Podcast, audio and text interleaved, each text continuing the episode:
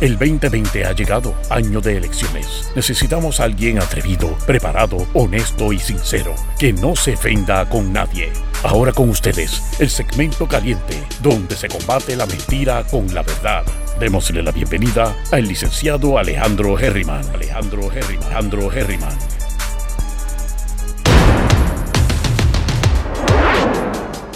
Buenas tardes mi gente, bienvenidos una vez más a Herriman TV, sesión 5 de la tarde. Hoy vamos a ver si nos enfocamos, aunque siempre vamos a tener temas variados, pero les tengo varios pensamientos positivos y los vamos a discutir. Y tengo ciertas noticias interesantes que van a estar sonando próximamente. Digo, ya están en la prensa, pero esto va a ser algo que continúa. Y es el caso de Kelleher, la exsecretaria de Educación. Y está alegando, entre otras cosas, ¿verdad? En resumen, que la están acusando por un delito que no se acusó en el pliego acusatorio. O sea, tú me estás diciendo a mí que yo cometí un delito, pero realmente me estás buscando otro delito. Así que lo que tú estás invocando, estás invocando una, un, un, un, delito, pero estás argumentando otro, por decirlo así. No es que esto es lo que pasó con Héctor Martínez, pero es algo similar. Errores que puede cometer fiscalía. Y entonces, pues, los tecnicismos que la gente ve la palabra tecnicismo como algo malo.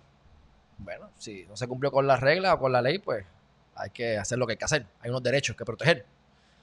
Pero cuando es un error procesal por falta de competencia de un ¿verdad? funcionario, abogado, lo que sea, fiscal, pues cosas que pasan. Así que eso es lo están argumentando, pueden pasar varias cosas, esto va a seguir extendiéndose, así que me imagino que por eso digo que va a seguir van a seguir escuchando sobre esto. Porque pica y se extiende. Quiero enseñarles rapidito una foto que salió hace unos días atrás. Eh, esto ya va como una semana. Y es de la hija de Will Smith, la esposa y la suegra, ¿verdad? Para que se motiven a ver si quieren este, ponerse al día, tú sabes, los ejercicios y eso. Mira ahí. La que está en el centro, pues es la nena, que es la hija, a la derecha, la esposa, y mira a la izquierda, la suegra. Está chévere eso, para que se motive en cuarentena hacer ejercicio, mi gente. Yo me he estado dando cuenta de algo, y esto es malo para los gimnasios. Que cuando yo voy a comenzar los. Cuando voy a, yo voy a comenzar eh, los, los lives, pues yo hago mis planes o mis ejercicios y, a, es lo único que estoy haciendo, aparte de caminar y otras cosas más, pero no estoy yendo al gimnasio, no estoy haciendo pesas, que es lo que debería hacer. Y he visto ciertos cambios. Así que yo digo, caramba, pues a lo mejor simplemente hacer cosas con mi cuerpo es suficiente. Si llegamos a eso, esto se sigue poniendo mejor. Porque menos voy a salir de mi casa cuando se acabe la pandemia y todo esto. Aquí hay un... Mira, en esto, vamos a ver, esto es en inglés, pero mira, cómo traer bendiciones más rápidamente. Esto lo tengo hace como dos o tres lives atrás y no lo había puesto. Vamos a ponerlo grande, aunque me tape yo un poco, para que lo vean. Ok, vamos a ver cómo lo podemos poner ahí. Se mira, cuando te levantes por la mañana, internamente y externamente expresa gratitud. Y déjame decirle, mi gente, se lo he dicho ya en muchas ocasiones, así que hay que repetirlo hasta la saciedad. Lo repito para ustedes, pero también lo repito para mí. Y es dar gracias todos los días siempre hay algo para dar gracias. Y no voy a decir por estar vivo, porque el que no quiere vivir, pues es difícil dar gracias. Pero siempre como quiera hay cosas para dar gracias, ya sea algo que viste, algo que recuerdas, algo que te ha pasado. Así que dar gracias y tres a cinco cosas que tú tienes que no pudieses eh, vivir sin ellas. Y te dan unos ejemplos, personas, animales, lugares, experiencias, eventos, el, objetos materiales, salud, etcétera. El propósito de esto es que te, te, ¿verdad? te induzcas a sentirte bien. ¿verdad? Que tú te estás induciendo a, a, levantar tu vibración de manera que comiences a, ¿qué? a, buscar esos, esos mensajes, a sintonizarte con las antenas. Somos una antena y tenés un satélite por ahí y depende de lo que tú vibres, es la antena y el satélite de que vas a estar adquiriendo información. Así que si te levantas por la mañana y le creas este hábito de darle gracias a la vida y empezar a acostumbrar a tu cuerpo, a inducirlo a sentirse bien de esta manera, pues ese es el primer paso. Segundo paso, que es la parte difícil, y el libro de la ciencia de hacerse rico dice que las cosas más difíciles del mundo son tú imaginarte, actuar, pensar y sentir como que tienes algo que no puedes ver, que sabes que existe, sabes que lo quieres crear, pero no está visible. Y es importante siempre recordar que nosotros la capacidad que tenemos de ver, nuestra, nuestra visibilidad, nuestro campo de visibilidad, no soy experto en esto, no me sé el porcentaje, pero yo recuerdo en la escuela que, tú sabes, tú veías esto hasta aquí y había una gama así de, de un montón de diferentes luces y cosas por ahí para abajo que no las percibías con los ojos. Así que yo no creo que la ciencia haya cambiado mucho en esos aspectos.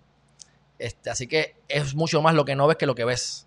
Y si tú entiendes que lo de arriba está abajo, adentro afuera, y hay dualidad en el planeta, pues lo que tú tienes adentro de ti es tan grande y expansivo como lo que está afuera. Así que si ustedes se imaginan lo grande que hay para allá afuera, imagínense que así mismo de grande hay para adentro. Así de inmenso. Las profundidades. Así que el lograr sentir, ver sin percibir con la vista es algo difícil en este plano terrenal. Pero todos tenemos la capacidad de hacerlo. Todos somos hechos de carne y hueso. Y si uno puede, el otro puede, con diferentes talentos, diferentes, ¿verdad? modos de llegar al mismo lugar, pero llegar al mismo lugar. Así que aquí te dan un ejemplo que dicen, soy tan agradecido de la carrera que tengo y de los eh, sueños, este, que la carrera de mis sueños existe y estoy tan agradecido porque es mío. Bueno, pues esto es ya esto que te caemos en afirmaciones. Hay diferentes variantes y vertientes de cómo hacer las afirmaciones. Que se hacen las afirmaciones en futuro, en presente, como si las tuvieras ahora mismo. Hay diferentes variables. A mí me gusta decirlo como que lo tengo ahora y me lo estoy viviendo. Pero me he dado cuenta también que no nos debemos complicar tanto la vida. Por eso mi énfasis en que sea gratitud. Porque si tú te enfocas en la gratitud, lo demás cae en su sitio. Y con el tiempo te vas dando cuenta y vas viendo otros caminos que puedes añadir. Pero comienzas con la gratitud. Porque esa es la base. Así que para qué, para qué, si puedes, tú hablas con cualquier persona que te ayude, pero si puedes hablar con el que más te pueda ayudar, pues vete a ese directamente. Y esa es la gratitud. Eh, dice la, número 3, set a positive intention for the day. O sea, esto le llaman por ahí también los postulados, o le llaman pues, las intenciones. Porque recuerden, o les, les digo, yo no sé, ¿verdad? Si saben o no saben, que uno tiene que tener las expectativas, uno crea con las expectativas. Esa es la, es la importancia de que nosotros por la noche escribamos o nos por lo menos visualicemos, pero escribamos también lo que vamos a hacer al otro día. Cosa de que lo puedas recrear en tu mente. Y recreado en tu mente, ayudas a la creación hasta cuando estás durmiendo. Y facilitas el proceso de que eso se haga realidad. Así que tenemos que saber que a veces 20 minutos o 8 minutos o 3 minutos de simplemente sentarte a contemplar y visualizar valen mucho más que horas y horas de trabajo. Porque trabajar tienes que ser efectivo. Trabajar por trabajar, puedes estar trabajando 80 horas a la semana, pero si no produces, pues entonces estás perdiendo el tiempo. Si puedes producir 10 horas, pues vas a producir más que el que no produce trabajando 80. Así que todo eso es relativo. Bueno, Así que eh, tienen que tener la expectativa de que las cosas van a pasar y el que tenga la expectativa que viene lo de la fe. Y por eso es que yo recalco mucho cuando hablamos con Nabil Yassin, y hablamos del Islam y de Ramadán, que él tiene el concepto, ellos tienen el concepto, ¿verdad?, de Dios y que hay algo que es más, más grande, que tiene el control de todo y ese control que tiene lo tiene a favor tuyo porque él quiere lo mejor para ti. Así que con esa expectativa, que es lo que están diciendo aquí, lo puedes utilizar, tú puedes utilizar las referencias que te den la gana. Aquí lo importante es que tú sepas que juegues con tu mente. Cuando la gente habla de regresiones y de que quieren hacer regresiones y demás, realmente tú lo que estás haciendo, que puede ser cierto, no estoy entrando en ese detalle, es en el hecho de que tú lo que estás es preguntándote a ti mismo y tú mismo te contestas. Y es más fácil y eres más receptivo cuando estás más tranquilo y más mejor relajado, respirando y con alguien que te guíe, pero lo puedes hacer también, ¿verdad? En tu casa, este, contemplando y preguntándote a ti mismo las respuestas que tú tienes. Por eso es que siempre digo que cuando uno busca a alguien que lo ayude, es simplemente un facilitador. No es una persona que te dé la respuesta, es una persona que te guíe por el proceso de tú mismo encontrar la respuesta. Porque si la respuesta no sale de ti, no la vas a aplicar. Es más, sale de ti como quiera no la aplica. Así que hay que aplicarla. Si sale de mí, la vas a aplicar por dos días. Como mucho. Así que este, esa es la idea de una persona que te pueda ayudar en tercera persona. Así que crea la expectativa de que vas a, tener, vas a tener un buen día.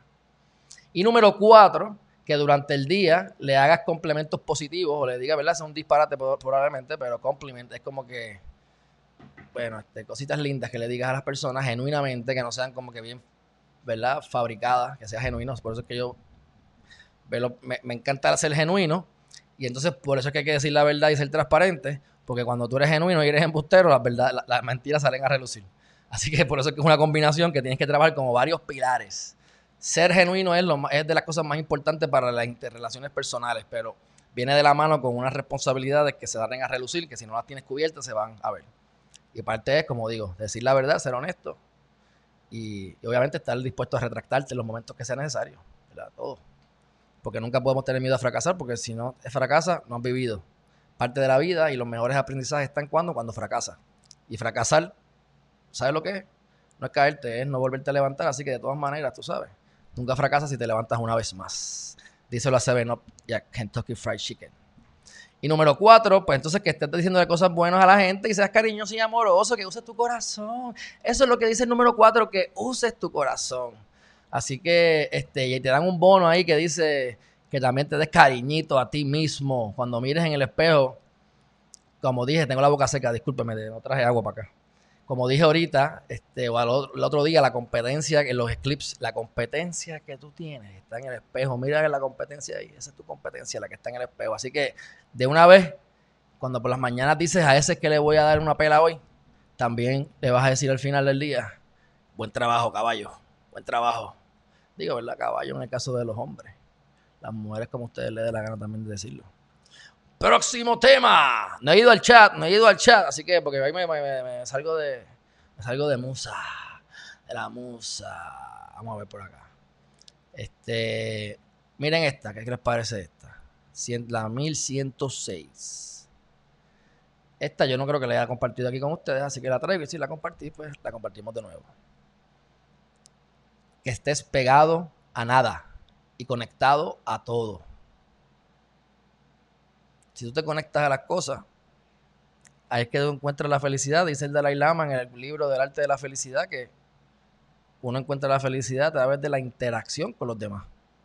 Así que eso es una conexión, tener rapport con la gente y así tiene que hacerlo con los animales, con la naturaleza. Por eso es que yo me llevo también con los animales. Los animales todos se llevan conmigo es bien raro que. Y el que se llama conmigo, dámelo ahí cinco minutos para que tú veas. Así que. Y el tener el desapego. Ves que él va como medio. No está descalzo, pero está bastante liviano. Tiene un bultito chiquito y ese va. Ese, ese señor que va caminando, posiblemente, sus pertenencias están, están con él. Donde quiera que él llegue, él está bien, porque esas son todas sus pertenencias. Y probablemente tiene la fe de que a donde llegue va a haber comida y lo van a atender. E incluso lo he de los monjes que eso es lo que hacen. Parte de la enseñanza de ser monje es que tú sepas que a ti no te va a faltar lo básico, que es la comida y el techo. Oigan esto. Y va de la mano con lo que dijo Nabil Yassin. Por eso es que yo pertenezco al mundo y no a ningún lugar. Porque es que las religiones se interconectan. Y ninguna está en todo correcto, ninguna está en del todo falso. Esa es parte de mi opinión. Ustedes lleguen a su conclusión. Pero miren las similitudes. Algo que te va a dar comida y te va a dar techo y tú vas a ir caminando por ahí y eso va a aparecer. Y tú lo que necesitas es simplemente un puñado de comida. Con un puñado de comida que tú pidas y un techo para tú dormir, es lo que necesitas para vivir. Y tú te vas a dedicar a ayudar a la gente. Y ahí hay otras especificaciones que ni me las sé de memoria, pero recuerdo, y esto lo pueden corroborar porque sé que es cierto, yo lo corroboré en su momento. Y lo bello de esto, lo bonito de esto es la parte de la fe. Hay algo que es superior, y lo pueden ver como superior, como lo pueden ver simplemente el conjunto de todos nosotros juntos. Estamos hechos de, estamos hechos de la misma cosa. Cuando tú vas a la molécula, a la parte cuántica, como tú lo quieras ver, el árbol está hecho de lo mismo que tú. Así que, ¿cuál es la diferencia? La conciencia. Pero si la conciencia es colectiva, es la misma, ¿no? Pues no sé, tú sabes. Ustedes piensen y lleguen a su conclusión. Pero si te logras conectar con todo y no depender de nadie, no, no depender de nada. Y lo mismo dijo Nabil nuevamente no te vas a aguantar una pareja maltratante. No te vas a aguantar eh, el trabajo que no quieres. No te vas a aguantar una situación incómoda con nada ni con nadie. Por algo que tú crees que vas a perder. Porque vas a perder techo, porque vas a perder comida. O porque vas a perder alguna otra cosa. Credibilidad, no sé. Lo que sea que se te venga a la mente. Porque hay algo superior que quiere lo mejor para ti. Y si tú logras descubrir tus propósitos, descubrir tus talentos y explotar tus talentos y guiarte por tu instinto y tu talento, pues la realidad es que te vas a estar trabajando exactamente en el camino que viniste a construir, por lo tanto vas a obtener el apoyo directo del universo, pero para eso hace falta que logres conectarte con las cosas que tienes a tu alrededor, que se tiene que ver con vivir en el presente y no depender de nada. Vamos para lo próximo. Este, esta está buena, esta está buena, esta está buena, para, cambiar el tono, para bajar, un, para bajar un poquito, para bajar un poquito. Esta es... Esta dice, así que tú tienes una opinión sobre mi vida. ¿Cuál de la deuda estás pagando por mí este mes? y déjame decirte algo, hasta e incluso si me pagan las biles, yo diría como quiera que, hey, deja que cada cual se desarrolle. Por eso yo le digo a los padres, no obligues a los hijos a perseguirte. No obligues a los hijos a hacer las cosas que tú quisiste hacer que no hiciste. Tus hijos son un ente aparte, somos todos un colectivo y unidos, pero tenemos cierta individualidad que tenemos que dejar florecer. Porque cada flor brilla por luz propia, aunque seamos parte de la misma bombilla. Y es importante que si le vas a dar ayuda a tus hijos, o a quien sea, o a tus padres, o a quien te dé la gana, no lo condiciones ni lo conviertas en tu esclavo o en tu esclava. Para eso no lo ayudes, porque realmente nadie necesita la ayuda de nadie porque si le enseñas a pescar, a que aprenda, a saber que hay algo superior que le va a dar comida y techo siempre, eso va a pasar. Y a mí me da gracia porque ahora yo pensando aquí hablando con ustedes, esa ha sido la cuestión de mi vida. Nunca he carecido de comida ni de techo. Yo me las he visto, yo he hecho cosas por ahí, me fui de casa a los 18 años y pasaron cositas y yo estaba en Estados Unidos y regresé a Puerto Rico y todas las cuentas, todos los, ¿verdad? los cuentos habidos y por haber. Pero siempre he tenido la fe de eso. Así que por lo menos como lo he vivido, pues lo comparto con ustedes. Siempre pasa algo y a veces cosas milagrosas. digo, siempre, como dice Albert Einstein, la vida es un milagro, todo es un milagro o nada es un milagro. Ustedes escogen, es todo o nada. Así que yo escojo que todo es un milagro y realmente lo es. Si le sabes conectar contigo mismo. Cambiando los temas, llegando un poquito de más agresividad. Miren esto, mi gente. Evertech. Ustedes ya escucharon de Evertech. Escucharon de Evertech. Ustedes saben que yo les dije que Evertech había cogido la culpa del golpe por, la, por el problema técnico. Y yo decía que eso, pues mira, lo más probable es que no fue un problema de ellos, que fue un problema también compartido con Banco Popular. Pues luego de leer este comunicado, les tengo que decir que aparentemente aquella falla sí fue culpa de ellos. Pero la lograron corregir. Pero esto es otra cosa y es el desembolso también, lo hemos hablado aquí, que dijimos, oye, ¿qué ha pasado con el PUA? El PUA, ¿dónde está metido? Tanta cosa con el PUA y de repente nadie escucha del PUA, que es los beneficios del desempleo para los cuentapropistas, algo que no existía hasta ahora con el COVID-19. Pues vamos a leer el comunicado. Vamos a leerlo. Cortito. 18 de mayo. Somos una empresa pública eso es para que ustedes tengan entendido. Por eso es que Evertech, Banco Popular, no es un banco de Puerto Rico. ¿Por qué? Porque la mayor parte de las acciones, más del 50%, le pertenecen a accionistas extranjeros. Y eso es hace tiempo. Ellos tenían a Evertech. Vendieron a Evertech con la idea de recuperar Evertech. Entiendo que nunca recuperaron Evertech y Evertech continúa pública con los inversionistas nuevos. Cuento largo corto, Banco Popular tiene mayoría de inversión extranjera. Así que eso es importante. No, bueno, no es que sea importante, es un dato curioso para que sepan que a nivel legal no son una compañía puertorriqueña. Así que ellos dicen, somos una empresa pública regida por regulaciones federales con una fuerza laboral de más de 2.300 empleados. Nos llena de orgullo servir al pueblo de Puerto Rico y desde aquí exportar tecnología a 26 países de Latinoamérica. Ahí están sacando los galones. En días recientes pudiste haber leído o escuchado que la razón por la cual no has podido recibir los beneficios de desempleo se debe a la tecnología. Eso no es correcto. Y le añado, le añado yo, Wanda Vázquez, Cierro la cita, mía. La tecnología está funcionando, pero faltan procesos operacionales para completar la transacción. Los procesos operacionales de elegibilidad, aprobación y procesamiento de los beneficios de desempleo no son responsabilidad de EverTech. El 18 de abril, EverTech entregó al Departamento del Trabajo el sistema para poder procesar los beneficios federales de desempleo para personas que trabajan por cuenta propia. Desde el día siguiente, el Departamento del Trabajo de Puerto Rico podía tramitar beneficios del PUA, Pandemic Unemployment Assistance, por teléfono o en persona. Además de desarrollar ese sistema, que ya se entregó, ya se entregó, el Departamento del Trabajo nos solicitó la creación de un nuevo portal para recoger los datos por Internet de los empleados por cuenta propia, para que luego el departamento los entrara manualmente. Oh, manualmente. Fíjense que en algún momento, aquí mismo, como estamos. Ah, ahora es que viene.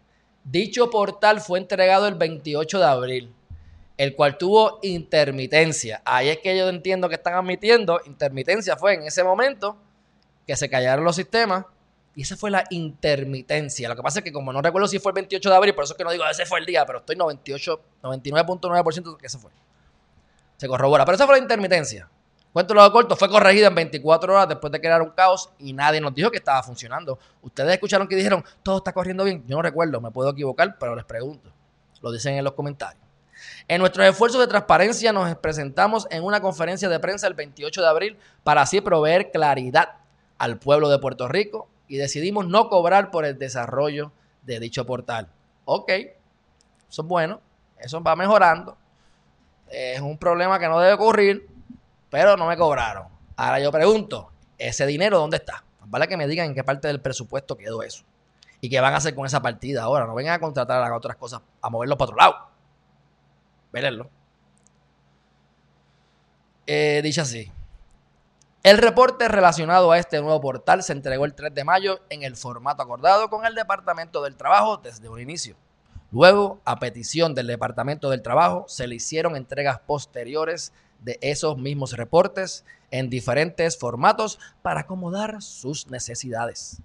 En repetidas ocasiones hemos recomendado por escrito al Departamento del Trabajo que le aclaren al pueblo de Puerto Rico cómo están manejando el proceso operacional de solicitud de aprobación y desembolso de dinero, que es lo que permite que las personas reciban los beneficios que tanto necesitan. Esto ayudaría a que las personas entendieran los pasos del proceso, por eso abogamos por transparencia. Nos reiteramos con el compromiso que hemos hecho con Puerto Rico y con el trabajo realizado por nuestros equipos. Vamos a continuar apoyando al Departamento del Trabajo en sus peticiones de acelerar su gestión.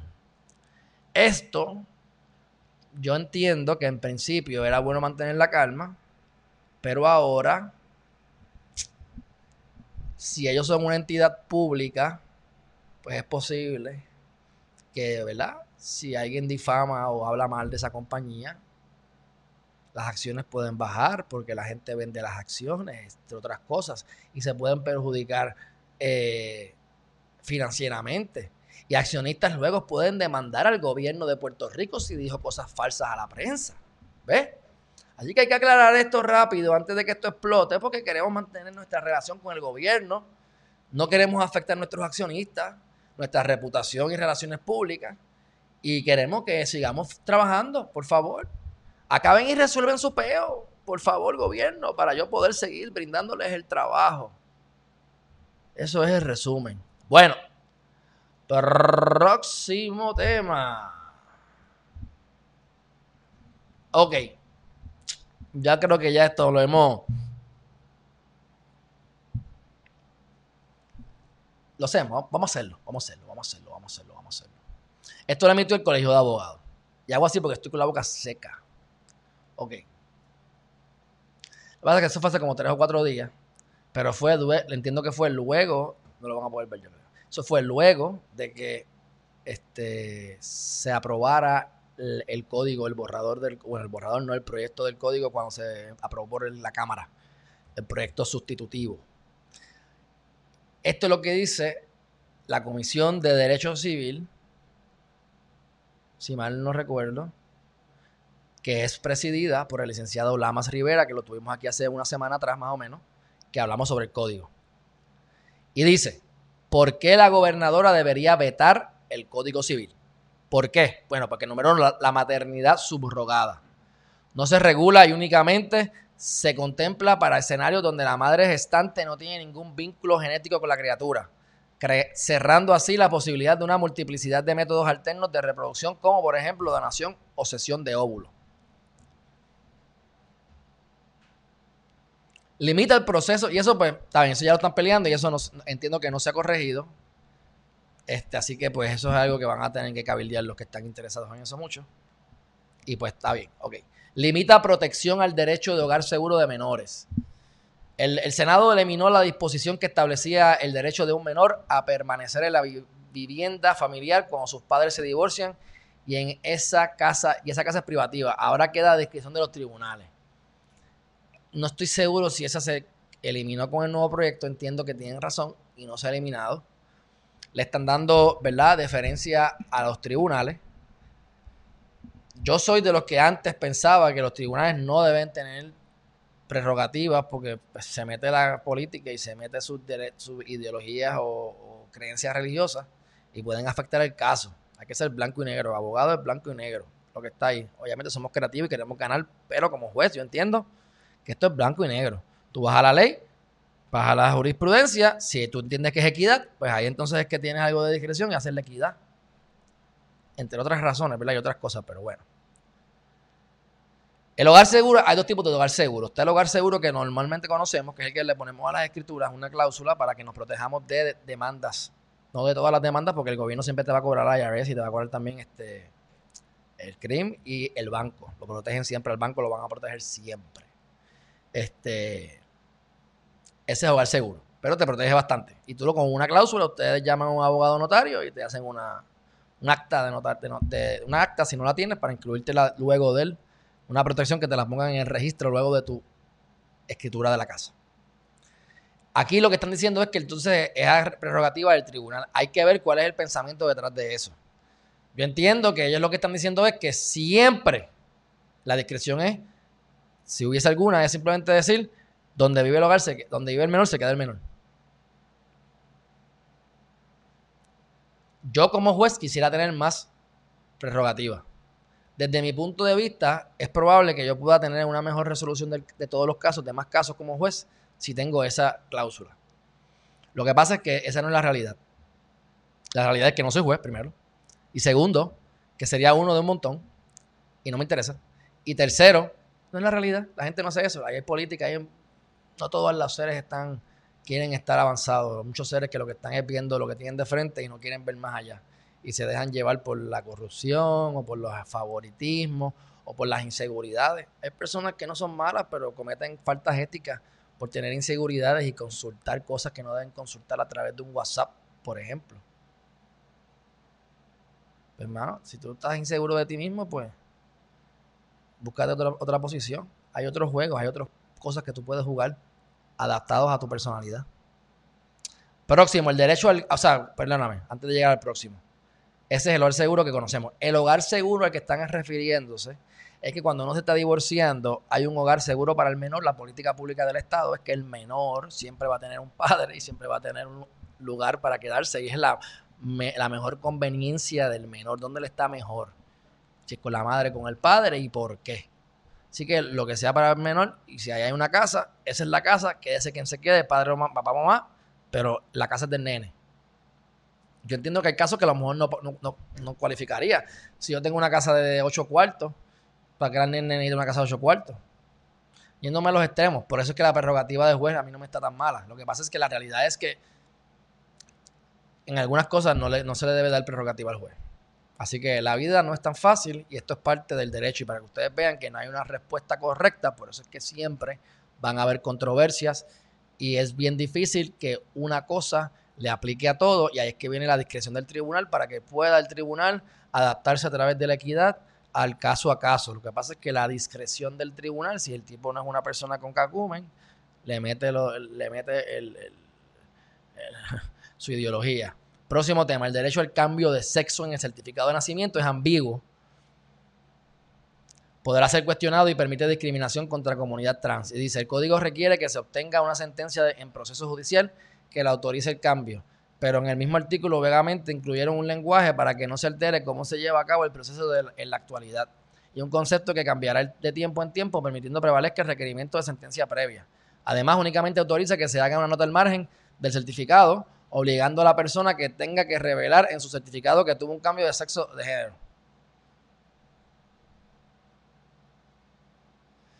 Yo no estoy del todo, yo no estoy del todo, del todo, puede ser, yo no estoy del todo, yo no estoy del todo claro de que esto, se haya quedado así. Yo leí otra cosa. Déjame ver aquí esto. Esto, ¿ves? Por eso que te digo, por, por eso que hay que buscar las cosas. Eso es parte del proceso. Ustedes van conmigo haciendo el proceso. Yo tenía más fotos, para que esas fotos las puse. Las puse en otro live. Así que tendría que ir al file de ese live sabe Dios cuál, con todos los live que estoy haciendo. No se vaya nadie. Estamos aquí buscando una fotito. Vamos, aquí está. Hay que ver cuál es. Mira, para que ustedes tengan una idea. Miren, ese fue lo que pasó al final eh, del, Senado para la Cámara.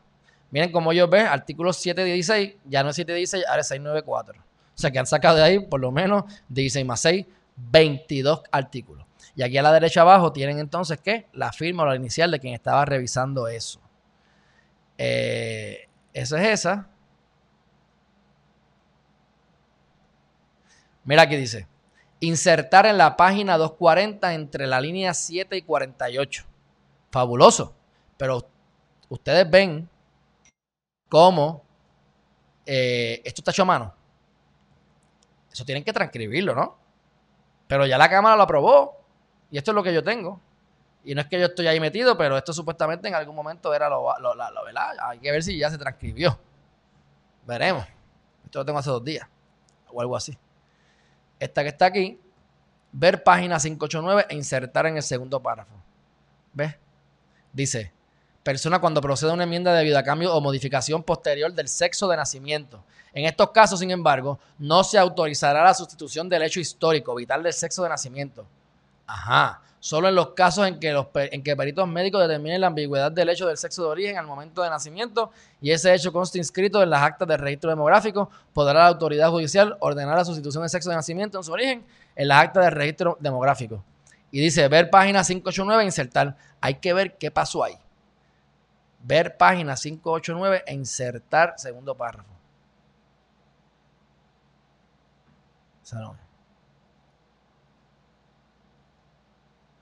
Esta es la. Mírate esta. Asimismo, en este libro se dispone el proceso para modificaciones del nombre y de sexo en el acta de nacimiento original. Nada de lo aquí instituido menoscaba, oyen esto, menoscaba el proceso establecido actualmente en los casos de una solicitud para que se refleje un cambio de género en la certificación de nacimiento, según el estado de derecho actual. Estas solicitudes se acompañarán con el pasaporte, la licencia de conducir o una certificación emitida por un profesional de la salud que tenga relación médico-paciente con el solicitante que acredite del género. En estos casos del registro, deberá, el registro deberá expedir la certificación salvaguardando los derechos de a la privacidad. O sea, según el Estado de Derecho actual, estas solicitudes se acompañarán con el pasaporte, la licencia de conducir, certificación emitida por el profesional de la salud, que tenga relación médico-paciente con el solicitante que acredite el género. ¿Ves? Dicen que no va, no va a menoscabar, pero bueno, obviamente no esto aquí no está del todo claro. Pero entiendo que están trabajando y están tratando de salvaguardarlo. Veremos lo que llegó finalmente a la Cámara, si fue esto mismo, porque lo aprobaron el mismo día, o sea, el otro día, y si llegó a la Cámara, digo, si llegó, llegó a Fortaleza, ¿qué va a ser Fortaleza ahora? Eso es lo próximo. ¿Verdad? Así que, dicho todo eso, déjame ver aquí si tengo algo adicional antes de ir concluyendo. Digo yo concluyendo y ahí es que se me mete, ¿qué? la gasolina. Ah, bueno, no hemos terminado todavía con esto. Dice, permite que acreedores retengan bienes muebles o inmuebles a deudores en caso de impago sin autorización previa. Eso, eso si se ha mantenido es un peligro permite que acreedores retengan bienes muebles. O sea, tú me debes chavo. O sea, tú me debes la casa, pues yo te quito la casa. Y ahora en vez de tener que pasar por un proceso judicial que puede tardar un año o año y pico, y que si cometen un solo error hay que empezar de nuevo el proceso, según, ¿sabes? El error de los bancos, pues ahora dicen que te lo pueden quitar. Así que eso parecería ser como que ahora tú tienes que defenderte de eso. Y eso, pues sí, eso es peligroso, porque ellos tienen, ya los bancos tienen un montón de, de, protecciones. O sea, la ley de quiebra es la única que protege a los, consumidores. Lo demás es protegiendo a los, bancos. O sea que yo, y ustedes saben que yo no me quejo de estas cosas necesariamente, pero cuando hablan de los grandes intereses, pues es el equivalente a esto. ¿Ves? Cómo tú puedes, cuando tú ganas más dinero y de la manera en que ganas dinero, tú puedes mover ciertas cosas y poner las cosas a fluir y puedes beneficiarte solamente de contactar, dejar parar, cogerlo, jalar y mover. Y ya. Y ahí vas creando creando. No necesariamente crear riqueza, pero crear dinero para ti. Esa es la cosa. Por eso es importante no solamente generar dinero, es crear riquezas. Porque si tú empiezas a generar dinero, pero no creas riquezas, lo que estás haciendo es que estás sacando dinero y poniéndolo en otro dinero. Y eso me lleva, eso me lleva a los temas. ¿Sabes de qué? De los fondos buitres. ¿Ustedes saben lo que hacen los fondos buitres? Cuando hablan de los famosos fondos buitres que están los famosos John Paulson de la vida, que el Banco Gubernamental de Fomento les financia la compra del Vanderbilt o de la Concha. No recuerdo cuál de los dos era. Si los dos o uno de ellos. Y entonces ese banco se fue a la quiebra y se financia con ese dinero. Y entonces él invierte menos, pero compra y compra mucho más barato, pero da algo de dinero. Y después se beneficia de la ley 20, la ley 22, ahora la ley 60 y paga solamente un 4% de los ingresos que tenga. Él generó 10 billones de dólares en el momento del crash, de, la caída de la bienes raíces en el 2008. Y está George Soros, que ha quebrado al banco, no sé si de la de Inglaterra o el banco de, Asia también, y en la Argentina, o dos de los tres o algo así, pero son personas que yo he estudiado a través de los años. Y les digo esto porque ¿cuál es, cuál es la, diferencia entre tú generar dinero y crear riqueza? Y hay que crear riquezas. Tú tienes que darle más a la gente de lo que la gente te da a ti. Tú tienes que darle más, crear, darle un servicio mayor del beneficio que tú dan en dinero. Y así es que tú generas dinero. Si tú no creas eso, pues tienes un problema, porque entonces traigo el tema de los fondos buitres. Ellos vienen, por ejemplo, estas son apuestas. Usualmente las apuestas se hacen cuando tú vas a, comprar maíz y vas a hacer eh, cornflakes o vas a hacer, verás una marca, vas a hacer cereales. Pues puede ser que venga un huracán o puede ser que la producción aumente o disminuya o pase algo que el precio varíe y fluctúe se vas a llegar al colmado y vas a tener a, un cereal a un peso y mañana lo vas a tener a cinco pesos y pasado mañana lo vas a tener a 10 pesos y después lo vas a tener a 50 chavos. Y tú nunca vas a saber qué esperar y no vas a saber cuánto, cuesta tu cereal. Pues se hace un hedge, que es entonces te vamos a dar un precio que es más de lo que va a estar bajo, pero es menos de lo que va a estar alto. Cosa de que compartimos riesgo y tratamos de mantener el precio estable. El cornflake siempre va a costar 5 pesos ni 50 chavos, ni 10 pesos, 5 pesos. Y mantienes ese precio, ese es el hedge. Lo que está llegando a unos acuerdos para mantener el hedge y eso está controlado. Cuando tú tienes un hedge fund, eso no está regulado por, las instituciones financieras y por eso es que hacen lo que les da la gana. Entonces ellos lo que hacen es que no crean riqueza, ellos mueven riqueza y ahí es que está el problema. Digo, uno de los muchos problemas. Ellos vienen y apuestan y dicen, ok, yo tengo 5 billones de dólares para gastar en este en este trambo que voy a hacer. Y yo voy a apostar 2 billones de dólares a que la economía de Puerto Rico va a salir adelante. Y no diría Puerto Rico, vamos a decir un país más grande, pero vamos, porque son billones, y puedo decir Argentina, puedo decir, eh, qué sé yo, algún país en Asia, puedo decir Puerto Rico. Y yo lo que quiero es apostar 2 billones de dólares a que la economía va a crecer. ¿Qué ustedes creen que pasa si la economía tú le inyectas 2 billones de dólares y de repente te llegan los mil pesos de Trump de repente te, llega un aumento de, un aumento, ¿verdad? Más trabajo, aumentos en los salarios. Pues la gente empieza a generar más dinero y como la gente le gusta gastar, pues ganan más. Y en vez de ahorrar, gastan.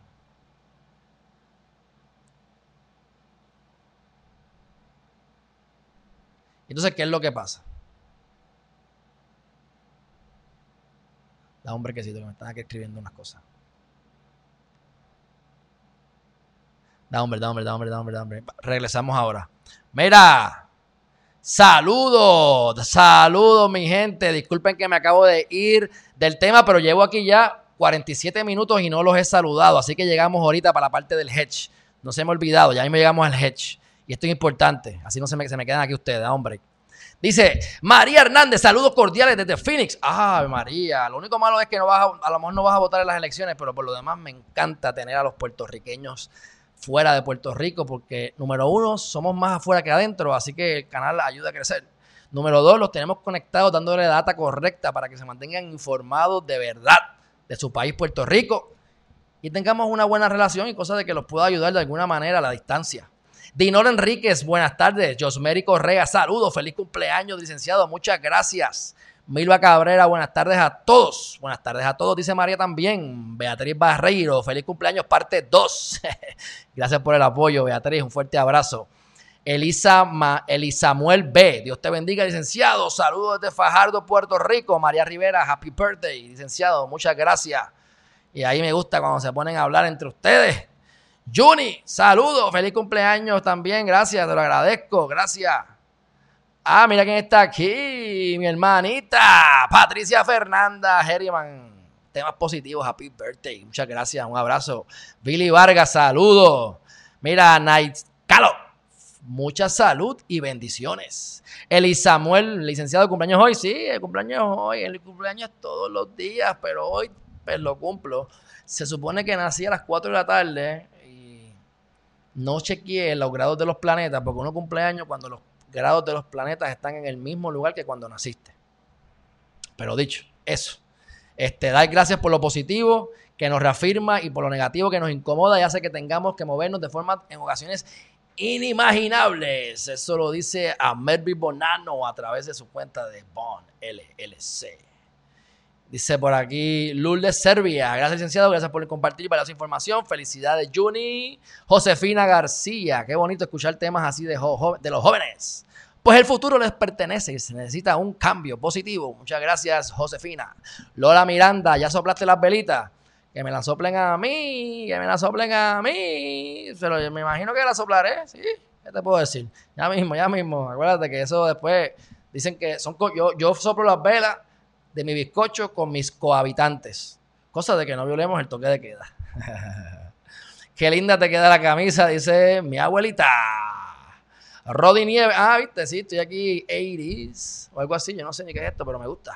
Happy birthday, bless you. María Rivera, muy buena. Aquí estoy. Dice Eddie Ramos. No se vaya nadie porque estamos hablando de los hedge funds y cómo hacen dinero y lo que, la diferencia entre crear riquezas y simplemente mover las riquezas. No me digas, wow. Raúl M. Agosto Sánchez pregunta si quitan lo del transexual, decir algo en el certificado y se casa sin decir nada y luego al obviamente no poderlo tener hijos, no puede ser el hombre que puede engañarlo también. No sé qué decirte Raúl ahora mismo, pero entiendo que están quitando la parte del error. Según me recuerdo, y me puedo equivocar, según me dijo, porque no lo leí yo, según me dijo el licenciado Lama, la parte del error la habían quitado, pero me puedo confundir. Si eso es cierto, lo que yo estoy diciendo, pues no, no podéis hacer nada, porque se quitó la parte del error. Pero Ah, no me cites porque tengo que corroborar. Buena pregunta. Este. Te entiendo. Si tú te cambiaste el sexo, pues sería buena idea que se lo dijera a tu pareja, ¿de acuerdo? Pero, hey, no me meto en eso. No sé qué decirte. Albert Berríos, saludos, saludos, hermanazo. Charito Luna, hay saludos, Albert Berríos, eso es, eso es. Míralo, Jolly Bianchi. Sin mucho tiempo y con poca batería, solo entré para desearte mucha felicidad y que Dios te bendiga mañana y siempre. Un abrazo, mi Jolly, un fuerte abrazo. Gracias por estar aquí. Albert Berrío, voy para allá con plan de buscar ayudar. Muy bien, ayude a quien, ¿cómo es? Ayude y no mire a quién, algo así. Charito, happy birthday again. Gracias, gracias, gracias por el apoyo. Me encanta que estén de día y de noche conmigo aquí, de mañana y de tarde. Feliz cumpleaños, Listen, dice Rocío Villa. Miguel Sosa, tremendo tema. Gracias por instruirnos. Felicidades. Gracias a ti. Rosalia Alonso Vázquez, felicidades. Gracias. Juan Alvarado, saludos desde Denver. Felicidades y muchos bizcochitos. Muchas gracias. ¿Y cuánto cumplo? Rosalia Alonso, ¿cuánto tienes tú? Rosalia, dime cuántos años tú tienes yo te digo cuántos años cumplí. ¿Verdad?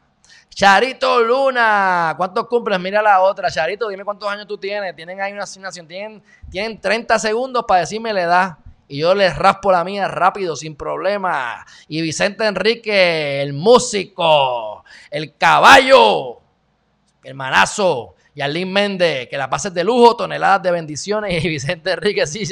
Hay que ir a culebra, papá. Y yo me encargo de asegurarme que ese celular no se ahogue. No te preocupes que va a estar bien. Cito Santiago, mucha felicidad, de éxito siempre. Es un bebé, dice Michelle Atile. Ah, pues yo sí, puede ser que es un bebecito, un bebecito. Por lo menos me siento como un bebé.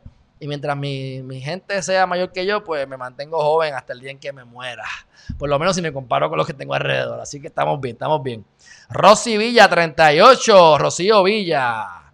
Ándate. Queda una por decir. ¿Quién es Dori? No, no, Charito, Charito, mira, Dori, te estoy tirando. Charito. ahí viene Roddy con 48, Rosali con 46, y salen los caballos. Salen los caballos. Eh, mira la otra, mira la otra bocona. Lola Miranda, choteándome. Pues mira, ganaste, ganaste la puerta, cumplo 36. ¿Cómo sabes eso, condena? Yo quité eso de mi, de mi edad. ¿Cómo ustedes saben eso? Pues es 36 corillo, está bien, no me masacren. Estamos bien, soy un nene, soy un nene, dale, dale, dale, dale. Bueno, ¿por qué existen los hedge funds? ¿Y por qué están ahí? ¿Y cómo no crear la economía? Pues entonces les dije ahorita que esta persona apuesta 2 billones de dólares a que la economía de Puerto Rico va a ir bien. La economía de Puerto Rico por consecuencia va bien. ¿Por qué va bien? Porque le están inyectando chavos. No hay de otra, mi gente. Pero a la misma vez, secretamente, ellos apuestan 3 billones de dólares, que es más de los 2 billones, porque 3 es más que 2, a que la economía se va a caer. Ah, y digo 3 porque soy conservador. Puedo decir 5. Aposté 2 a que va a estar bien y 5 a que no. Así que yo apuesto 2 y le meto 2, apuesto 5, le meto 5. Y cuando la economía crece, yo pierdo los chavos. Porque la economía creció. Digo, la economía, sí, la economía creció. Pero ¿qué yo hago después? Saco el dinero. Si, no, si el gobierno no me da una ley que yo quiero, si no me cabildean, si no me dan exenciones o simplemente porque me da la gana, saco el dinero de la economía, me lo llevo de los bancos, lo transfiero y se lo devuelvo a los accionistas en parte y en otra parte lo devuelvo a Estados Unidos o a mis islas caimanas, a donde me dé la gana. La, el dinero se fue del Banco de Inglaterra. El dinero se fue del Banco de Argentina. Me llevé 50 billones de pesos. Y esos son los pequeños, porque Goldman Sachs, ellos bregan con trillones en propiedades y 300 billones en activos, en muchos casos, ¿sabes? De, de, de, de, cash y esas cosas. Sé que estos son los más chiquitos, pero son 50 billones. ¿Qué pasó? Ganaron la apuesta, mi gente. Ganaron la apuesta. Ellos controlan el mercado. Ellos crearon economía, no no crearon economía. No crearon economía. Y no lo están regulando. Así que ellos ponen dinero, pierden una apuesta pequeña, pero ganan la apuesta grande y simplemente transfirieron dinero, pusieron dinero aquí y lo transfirieron acá y regresó más dinero. O sea que ellos literalmente tiraron 5 pesos y le robaron a la economía. O sea, yo acabo de generar 10 billones de dólares, pero yo lo que hice fue que le quité 10 billones a la economía, por lo tanto no creé riqueza, hay pobreza en 10 billones, porque me las llevé para mi bolsillo. Cuando tú creas riquezas, cuando tú creas un lugar para que la gente vaya, tú das un servicio, tú creas algo una aplicación que, dé eficiencia, que entretenga un juego de PlayStation, algo, qué sé yo, que te entretenga, película. Tú creas riqueza, das entretenimiento, educas, lo que sea. Y entonces, pues tú estás dándole algo adicional a la economía cuando tú le quitas el dinero. Esta gente quita dinero, pero no le da nada a la economía ni a la sociedad. Y no están regulados. Y para entrar, normalmente necesitas 10 millones de dólares para entrar. Si tengo 10, billones, 10 millones de pesos, les voy a tocar la puerta para ver si me dejan invertir ahí. Pero eso es la que hay, mi gente. Eso es lo que está pasando. Y abogaría porque se, se regulen. Aunque tuviese mi dinero puesto ahí. Pero entras a otros niveles de, gente a hablar. Podemos hacer negocios de en vez de, de, un millón de pesos, de 150 mil pesos. Pues podemos hacer negocios ahora de 50 y de 100 y de 200 millones de pesos. Se pone más entretenido el juego. Pero eso es la que hay, mi gente. Quería compartir eso porque yo estoy en contra de esas cosas. Este, pero ¿por qué digo que también, que, y, por qué digo que invertiría en eso? Porque hay diferentes tipos de hedge funds. Hay hedge funds que son buenos. O sea, hay hedge funds que invierten en cosas buenas. Yo puedo invertir, hacer una inversión en, ecosistemas, en invenciones. son más riesgosas, pueden ser que me generen menos, a lo mejor, a lo mejor explotan bien duro, pero es algo en lo que yo creo. Pero cuando tú tienes lo que estás haciendo es jugando con el dinero y no estás creando riqueza, pues que hay muchos hedge funds que no crean riqueza. Pues en ese caso lo que tú estás es dislocando la sociedad y aprovechándote. Estás tirando un bonche de agua y te estás llevando todo lo que tienes enredado y dejaste la ciudad descalabrada. Así que, ¿qué dicen aquí? Lola Miranda, soy medium embustera, que eres medio embustera. Pues anyway, seguimos por acá. Así que ese es el tema de los headphones. Y mi gente, ya yo diría que... Ah, bueno, y otro más por aquí dice, mira, dice aquí, que la Silicon Valley, ustedes saben Silicon Valley, donde se están invirtiendo, eh, se hacen todas estas cosas de tech, de tech, de tecnología y de... Y de inversiones así en California, pues con todo esto de la pandemia han estado cogiendo un golpe fuerte, dice aquí, y se ha encogido la fuerza laboral por un 15%. Pero sabemos que pues se podrá ir abajo por un tiempo, pero esto aumentará eventualmente. Pero me imagino que van a tener que reenfocarse, aunque ellos tienen bastante tecnología, así que ellos, yo entiendo que ellos normalmente están más, me puedo equivocar aquí, pero un Facebook, ellos deben hacer su Skype feliz de la vida, por decir Skype, ¿verdad? Este, así que eh, están más, entiendo que se pueden adaptar más a las realidades, es lo que, me quiero, lo que quiero decir con eso. Pero bueno, eso es un tema, que me parece sumamente interesante. Este, así que yo creo que ya con eso, no, creo que no tengo más nada. Déjame ver si tengo algún otro pensamiento positivo de eso antes de cerrar. Pero creo que he tocado bastante ya de lo que quería tocar. Déjame ver. Ah, y la demanda de Keller, pues si hay algo importante que decir más adelante, aparte de lo que ya les dije al principio de este live, pues así lo haremos. Y recuerden que mañana es martes 19 de mayo, por lo tanto tenemos la entrevista con Romina Castro de sexología. Vamos a aprender de todo. O sea, vamos a hablar de todo lo que se puedan imaginar, lo que dé tiempo, ¿verdad? Pero le hice preguntitas buenas. Le hice preguntas buenas. ¿Ustedes quieren saber alguna de las preguntas?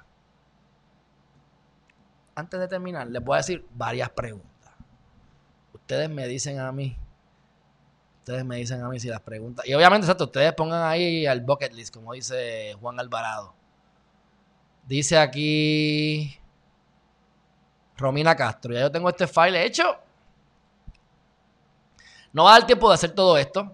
Realmente van a dar tiempo de dar alrededor de cinco preguntas fácilmente. Yo, como quiera, de las 32 preguntas que le hice, yo subrayé como 10. Y dice así. ¿Cuáles son los problemas sexuales más comunes entre parejas? ¿Por qué lo más común que te consultan son preguntas relacionadas a cuando la mujer tiene menos deseos sexuales que antes? ¿Por qué ocurre esto? ¿Es algo físico o es algo emocional? Porque yo leí, escuché en una entrevista que le hicieron que la mayor parte de las mujeres que la consultan son mujeres que están teniendo menos deseos sexuales.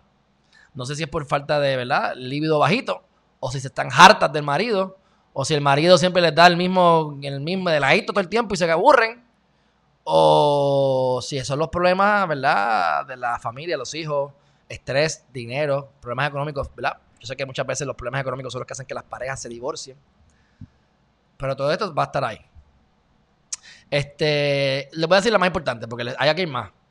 ¿Cómo el diálogo interior puede, puede dañar nuestra sexualidad? Ella hace esta pregunta, y pues obviamente yo por lógica sé la respuesta. ¿Cómo el diálogo interior puede dañar nuestra sexualidad? Y esto es lo mismo concepto que aplican universalmente, mi gente. O sea, Tú tienes que saber que tú tienes que tener una autoimagen saludable. Si yo digo yo no valgo nada, yo soy un estúpido, pues sabes que se me deja de parar porque estoy nervioso, me pongo nervioso. Puede ser que tengas alguna disfunción física, pero mayormente es mucha cosa mental. Si estás relajado, respiras bien, aprendes a meditar o aprendes a calmar la mente y eso lo utilizas para tu diario vivir, lo utilizas para dejar de molestarte cuando estás molesto, lo utilizas para tener mejor circulación, lo utilizas para meditar, para dormir, para comer, para pensar, para comunicarte. Son los mismos principios. Así que si tienes una, un diálogo negativo de ti, pues eso definitivamente te afecta a la sexualidad, pero veremos cuál es la respuesta que nos tiene ella desde su punto de vista de sexóloga y de eh, psicóloga. ¿Cuál es la importancia de la comunicación entre parejas sobre los temas de sexualidad?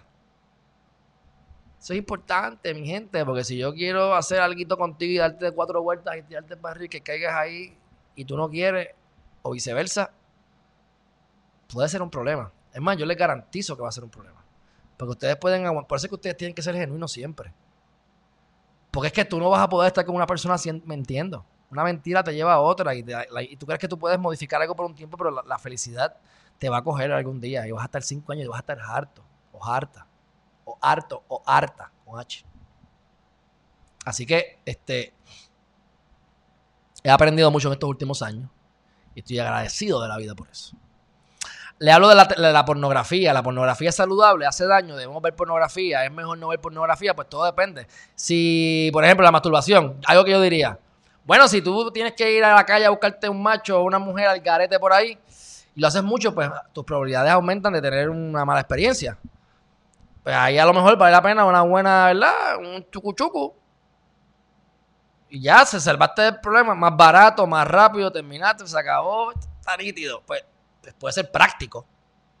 O puede ser malo porque entonces te acostumbras a eso y después no quieres tener sexo de verdad. O no te esfuerzas para conseguirlo porque ya te quedas en tu casa. O sea, estos son temas que no se hablan, mi gente, y son temas que causan muchos problemas. Este, son temas que yo he estudiado por diferentes razones porque yo soy un nerdito para algunas cosas. Este, odio, este, yo no odio nada, pero nunca disfruté la escuela. Por eso creo en homeschooling y creo en que te creen tu propio currículo. Porque yo estudio lo que a mí me da la gana. Y cuando lo estudio le, meto duro. Háblame de astrología, háblame de cosas sexuales, háblame de un montón de cosas que a mí me gustan. Pero háblame de inglés, español. Ay, por Dios. Y si me dan la historia, dame la historia de verdad. No me digas la historia que te, que te, dijeron que diera, porque muchas veces no es ni cierta. Tú sabes. ¿Cuál es la diferencia? Esto es importante entre un. ¡Eh, rayete! Juan Alvarado y Albert Berrío están pompeados. Dice así: mira, ¿Cuál es la diferencia entre un orgasmo y eyacular? Eso es importante. Mi meta, mi meta es poder tener orgasmo sin eyacular. Yo creo que yo vuelo si hago eso. Levito, por lo menos. Hago viajes astrales. Porque es que, pues, cuando uno eyacula, pues uno bota el líquido preciado, como dice los libros de los chakras que yo tengo, que les enseñé en videos anteriores. Excelente libro que leí hace ya como como, wow, ya como 20 años. Era como 15, 16 años cuando leí eso, posiblemente menos de 15, 14, 15, 16, por ahí. 20 años, porle. Y me acuerdo, tengo que darle otra lectura, le di varias, pero por encimita nunca, nunca le di tres completas, fueron brincoteando. Buenísimo el libro.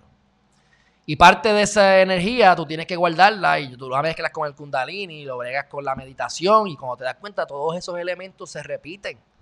Por eso es que yo digo que es buscar y abrir la burbuja y por eso vamos a traer otros temas y otros expertos en cosas de religión, porque es que los temas se repiten. ¿Ustedes creen que Jesucristo fue la única persona que nació el 25 de diciembre con los tres reyes magos debajo de ese sol naciente y entonces nació de una virgen y vino aquí a dar cátedra? Pues vayamos a otras religiones.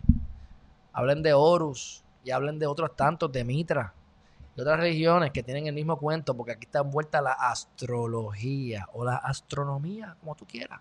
A mí la astrología es la que me llama más la atención. La diferencia pues es que es más científica la astronomía, la astrología es para predecir y hay más cosas que no necesariamente se han probado de la misma manera en que se probaron estas otras científicas, pero eh, son cosas que funcionan y hay unas influencias y tú pues el libre albedrío existe hasta cierto punto. Y obviamente tenemos el potencial de hacer lo que nos dé la gana. Uno es más fácil, otro es más difícil. Es como yo digo, mi gente. Tú vas a 500, tú vas a, 100 millas por hora todos los días. Y nunca te pasa nada. Y de momento alguien te dice, mira, ten cuidado, porque en estos días estás propenso a tener un accidente. A ti te dicen eso. Y tú dices, bueno, pues no voy a, guiar a 100 millas por hora por dos semanas. ¿Por qué? Porque hay unas probabilidades de que voy a tener un accidente. ¿Eso significa que vas a tener un accidente? Significa que si voy a 100 millas por hora, a lo mejor tampoco lo tengo, pero más probable que lo tenga. Cuídate. Así que tú te controlas y vas más lento porque hay unas probabilidades mayor. Hay probabilidades de éxito, lánzate. Y esas probabilidades tú las puedes ver a través de estos sistemas. Pero son temas, otra cosa, yo no soy maestro de eso, aunque puedo traer gente que breguen con eso. Conozco, por ejemplo, a José García, pero hay otros más que yo pudiese traer. Lo que pasa es que la mayoría de los que yo conozco son en inglés. Y no es que conozco de ellos, tendría que yo consultarlos y, y, hostigarlos para que me den, como hago siempre, para que me den la entrevista, pero son en inglés. Así que no sé ahí cómo, pero es un tema súper bueno porque le puedes aplicar a los negocios, a lo que tú quieras, o sea, a cualquier área de la vida, ¿verdad? Bueno, ¿cuál es la diferencia? Ya lo dije. Este, hablamos de la pornografía, hablamos de lo que es el, NoFap, porque el NoFap, yo no sé si ya sabe de eso, no he tenido buena experiencia, yo les, pregunto a la gente y como que no saben mucho, pero eso es más porque es más para hombres. Y las mujeres pues eso no nos interesa a lo mejor, pero no ver pornografía para que no te den tentaciones de masturbarte y dejar de masturbarte para no eyacular, o por lo menos que no sea a través de la masturbación. Y eso te va a poner a volar. Yo lo experimenté por ocho meses y por poco, este, por poco trato de, de estimular mi próstata, tú sabes. Chacho, eso estuvo del carajo. Pero aprendí un montón y desarrollé muchas cosas eh, positivas, así que pues, en algún momento lo volveré a hacer, no ahora. Pero eh, son cosas que pues he practicado y sé que funcionan y he visto las diferencias. Así que son temas que yo les voy a preguntar y que estoy seguro que ustedes se van a poder beneficiar. ¿Cómo maneja la diferencia en líbido? Cuando la pareja tiene más líbido que otro, ¿sabes?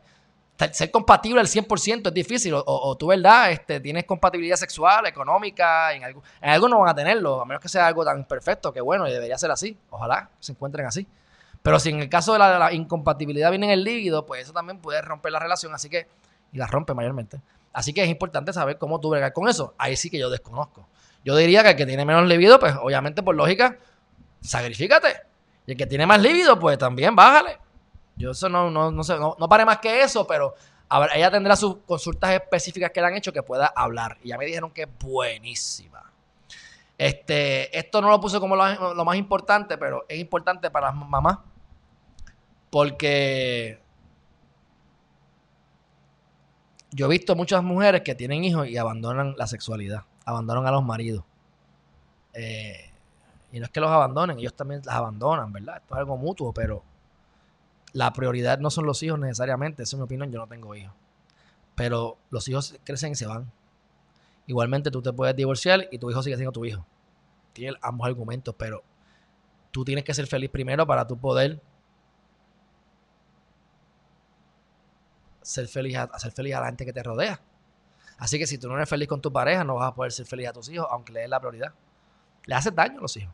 Es como cuando la persona que rompió, la, rompió el cocún a la mariposa. Le hizo daño porque la mariposa no se esforzó para poder hacer el músculo y salir de ella sola. Le hizo daño. Así que cuando tú sobreproteges a los hijos, aunque yo no tenga hijos, me atrevo a decir, le haces daño porque lo he visto una y otra vez. Así que pues nunca abandonen a su pareja. Dice así, esta es un poco más, esta es una un poco más fuerte. Y dice los trizos, los trizos, los, tríos, los swingers, las parejas que, se comparten pareja. Pero mira de la manera en que le hice la pregunta. Si es que llegamos a este tema, porque tampoco lo subrayé como de los más importantes, pero eh, ¿eso es saludable para la pareja? Y le pregunté, ¿conoces a alguna pareja que con estas prácticas le haya funcionado? Porque para mí que no, es, más, aunque no lo critico y todo cool y vamos para encima, pero yo creo que si es una pareja a largo plazo, eh, creo que existen varias así, la gente que están en, que hacen películas porno, imagínate, y son parejas, y pues cada cual se come entre 15 allá que no tienen nada que ver con ellos como pareja. Este, pues, pues hay todo en la viña del Señor. Yo de verdad que no puedo este, descartar nada.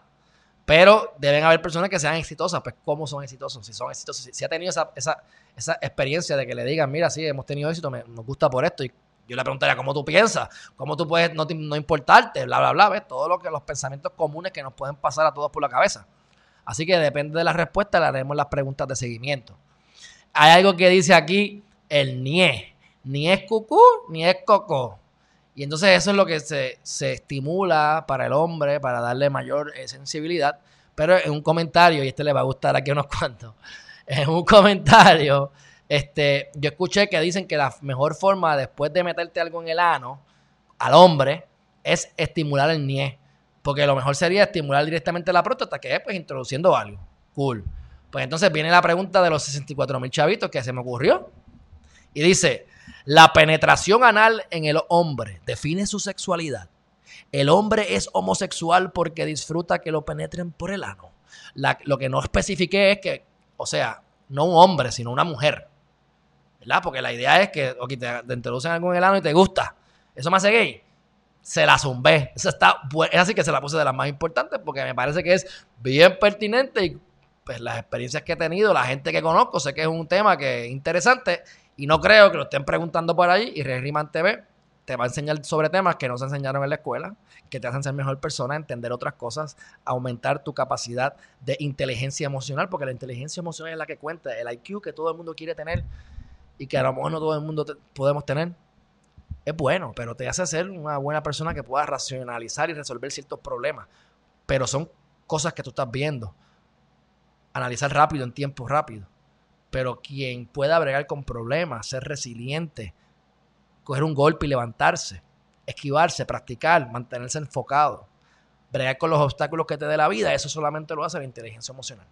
Y esa es la importante y esa es la que te lleva al éxito. La otra es complementaria y la debes cultivar y si la tienes bien y si no, no te preocupes porque lo importante es la inteligencia emocional que se puede desarrollar. Igual que la inteligencia coeficiente, también se desarrolla porque el músculo, el, cerebro es un músculo y mientras más tú lo puedas ejercitar, mejor se pone. Por lo tanto, tú puedes hacer ejercicios específicos para el cerebro, que yo no he hecho, pero en algún momento me, pondré a hacer eso, porque yo no me quiero poner viejo, yo quiero llegar, yo quiero llegar a los 108 años, como les dije, por lo menos, este, para fortalecer ese músculo y poder aumentar esa velocidad eh, del cerebro. Pero esos son otros temas.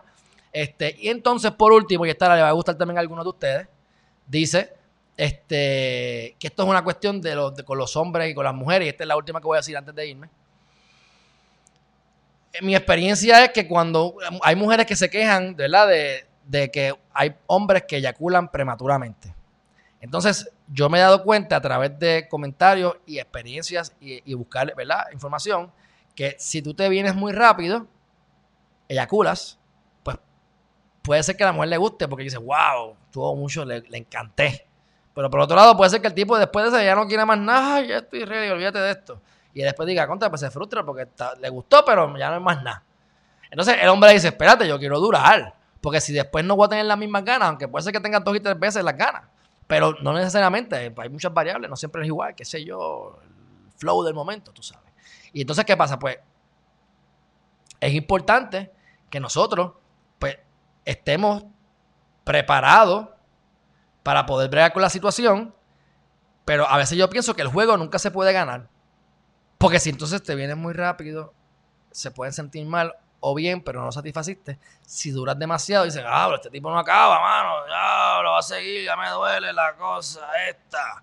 Entonces, pues, para el hombre, eso puede ser problemático y es algo que yo he experimentado, así que ahí va la pregunta. le digo, si le vengo rápido es malo, si me tarda mucho también, o no doy placer suficiente, o se creen que no me está gustando y me está gustando y quiero durar un montón, déjamelo disfrutar. Y aparte que no sé cuándo te voy a tener de nuevo, así que hay que sacártelo. Jugo, jugo, jugo, jugo. Y dice, ¿qué consejos puedes darles a los hombres que quieren enfocarse en solo complacer a su mujer por ego, porque se quieren sentir más hombres? ¿Y qué consejos le da a la mujer que tiene un hombre que se tarda en eyacular? Porque hay veces que son problemas que se tardan en eyacular. Hay veces que es porque aguanta y, y se ha entrenado para aguantar. ¿Verdad? Y eso se ejercita. Pero bueno, yo creo que esto va a estar bueno, mi gente. Así que este, yo le estaba dando algunas de las preguntas para la, para la señora psicóloga, sexóloga Romina Castro, directamente desde Lima, Perú. Mi gente, los quiero un montón. Gracias a todos los que están aquí de Puerto Rico, fuera de Puerto Rico y en Puerto Rico, Bronx, Manhattan, Pennsylvania, hasta de, hasta de qué? hasta de Alemania, Corillo, hay gente aquí. Así que un fuerte abrazo a todos y a todas.